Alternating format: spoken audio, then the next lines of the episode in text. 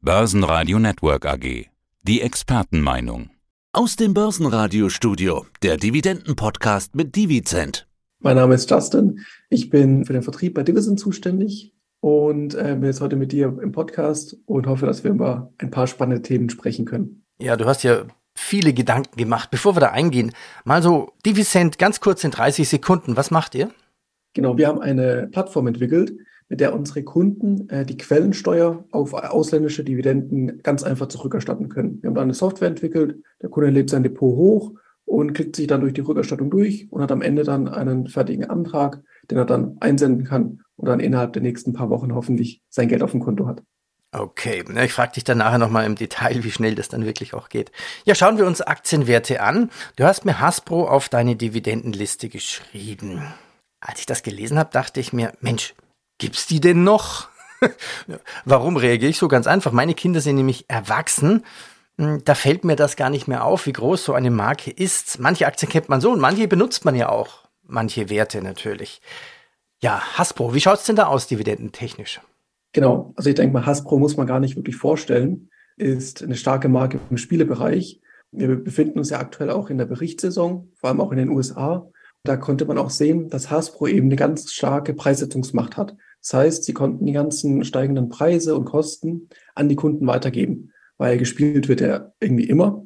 Und ähm, die Kinder möchten auch dann nochmal vielleicht Monopoly spielen. Und dadurch konnten so die Gewinne sogar gesteigert werden um ähm, über zehn Prozent. Und Hasbro schüttet ähm, üblicherweise auch quartalsweise aus, hat jetzt ähm, eine, eine Dividende, Dividende von rund 70, 0,7 US-Dollar pro Quartal. Und das ist jetzt eine der Dividendenrendite von über 3,5 Prozent. Was aber wichtig ist, ist eben diese Preissetzungsmacht. Viele Unternehmen können das nicht machen. Die können die Preise nicht an die Kunden weitergeben. Dadurch fallen auch die Kurse. Sie können weniger Dividende ausschütten. Und das ist bei Hasbro nicht der Fall. Das sieht man eben gerade in so einer Krise, welche Unternehmen stark sind und welche vielleicht ähm, nur äußerlich stark sind. Dadurch ist auch der Kurs der Hasbro-Aktie in den vergangenen Wochen nicht so stark zurückgegangen wie der Gesamtmarkt. Schauen wir uns einen Finanzdienstleister an. Citigroup hat ja die Erwartungen spannenderweise jetzt gerade übertroffen bei den letzten Quartalsberichten. Aber trotzdem ist es ja ganz klar, dass die Finanzdienstleister jetzt in der Inflationsgeschichte in den USA natürlich leiden müssen. Genau, also die hohen Inflationsraten und dazu auch noch die steigenden Leitzinsen sind natürlich ähm, eine hohe Gefahr für Kreditausfälle. Das heißt, die, die Gefahr, äh, dass die Kunden die Kredite nicht mehr begleichen können, steigt. Und dadurch davor müssen sich die Banken natürlich ähm, jetzt schon wappnen, damit nicht dasselbe Problem entsteht wie in der Finanzkrise. Das geht auch oft zu Lasten der Gewinne. Und so ist auch der Kurs eben der Citigroup gefallen, sehr stark in den letzten Wochen. Was aber nicht gefallen ist, ist die Dividende. Die ist gleich geblieben mit 0,51 US-Dollar pro Quartal.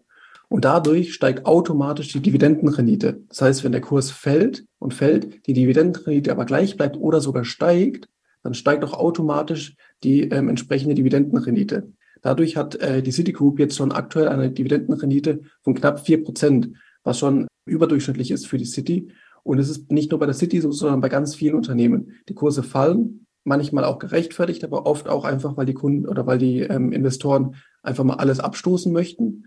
Und die Gewinne bleiben gleich, die Gewinne steigen oder die Dividendenrenditen steigen. Dadurch steigen automatisch die äh, Dividendenrenditen. Und das ist eben ganz interessant für Leute, die auf Dividendenaktien ähm, setzen möchten. Die können jetzt eben billig einkaufen. Und wenn die Kurse dann mal wieder steigen, können sie dann doppelt profitieren. Dann profitieren sie von, den, äh, von der starken und hohen Dividendenrendite und zugleich eben von den Kurszuwächsen. Das ist auch immer die Prämisse von Thomas, der immer sagt, wenn man immer kauft, auch wenn die Kurse fallen, dann profitiert man irgendwann exponentiell. Mhm.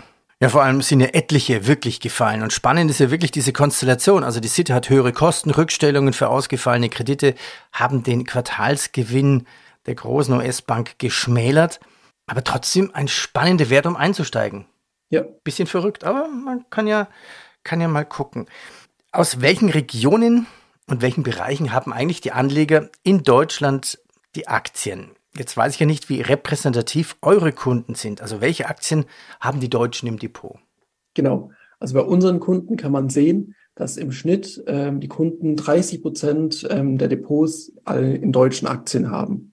Dieses Phänomen nennt man auch Home Bias. Das heißt, einfach ausgedrückt, der Anleger investiert in ähm, Unternehmen, die er kennt. Das heißt, der Deutsche investiert in deutsche Unternehmen.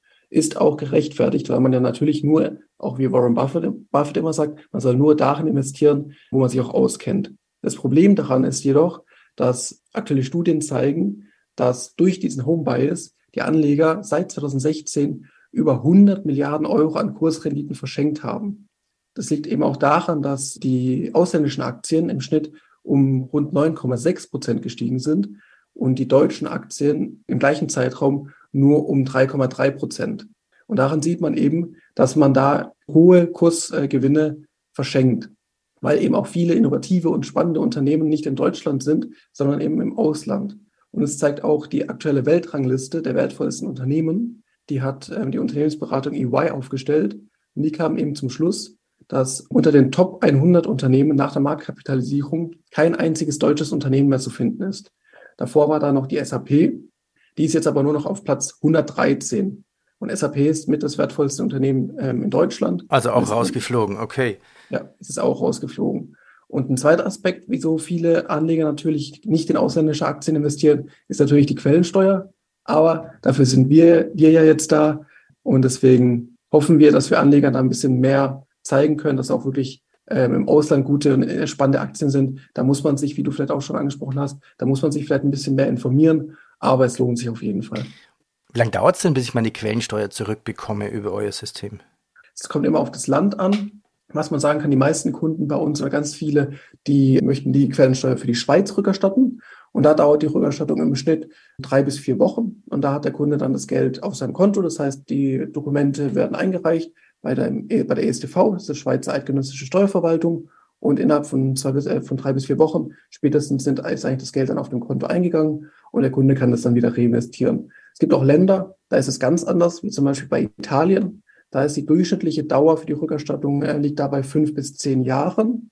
Und ähm, so lang? wirklich genau, weil die italienischen Behörden da nicht so hinten dran sind mit der Rückerstattung. Da sind wir jetzt aktuell noch dran, dass wir da eine alternative Lösung finden, dass man da die Rückerstattung auch ein bisschen schneller bekommt, weil es natürlich nicht effizient ist, dass man zehn Jahre lang auf seine Rückerstattung warten muss. Das stimmt. Also da liebe ich mir dann äh, das Argument für Schweizer Aktien. Jetzt haben wir über die Zeit gesprochen. Ganz kurz noch schnell die Version. Also ich melde mich bei der Plattform an. Den Link füge ich unten noch ein. Und dann lade ich quasi meine Depots oder mein Depot hoch. Und wie geht's dann weiter? Genau, also der Kunde kann da sein Depot ähm, importieren. Dafür hat er verschiedene Möglichkeiten. Wird alles bei uns auf der Internetseite erklärt und danach sieht er automatisch vorgerechnet die mögliche Rückerstattung. Das heißt, er sieht dann zum Beispiel für die Schweiz, wie schon angesprochen, kann ich 1000 Franken zurückerstatten. Und dann ähm, entscheidet sich der Kunde für diese Rückerstattung und wird dann wirklich Schritt für Schritt durch den Prozess geleitet und muss dann entsprechende Dokumente hochladen oder Dokumente irgendwo einsenden. Das heißt, der Kunde kann gar nichts vergessen, weil er kann immer nur zum nächsten Schritt, wenn er den, wenn er alle vorherigen Dokumente oder Informationen angegeben hat. Und so wird er wirklich ganz gezielt äh, begleitet bis er am Ende den fertigen Antrag hat und den dann nur noch digital oder eben per Post, so wie er das wünscht, an die ähm, entsprechende Steuerverwaltung im Ausland einsenden kann. Ja, und wir vom Börsenradio haben eine Kooperation mit euch. Wer mehr dazu wissen will, der hat folgende Webseite meine-quellensteuer-zurück.de. Justin, ich danke dir. Ich danke dir, Peter. Das war der Dividenden-Podcast in Zusammenarbeit mit Divisent und Börsenradio Network AG. Börsenradio Network AG. Die Expertenmeinung.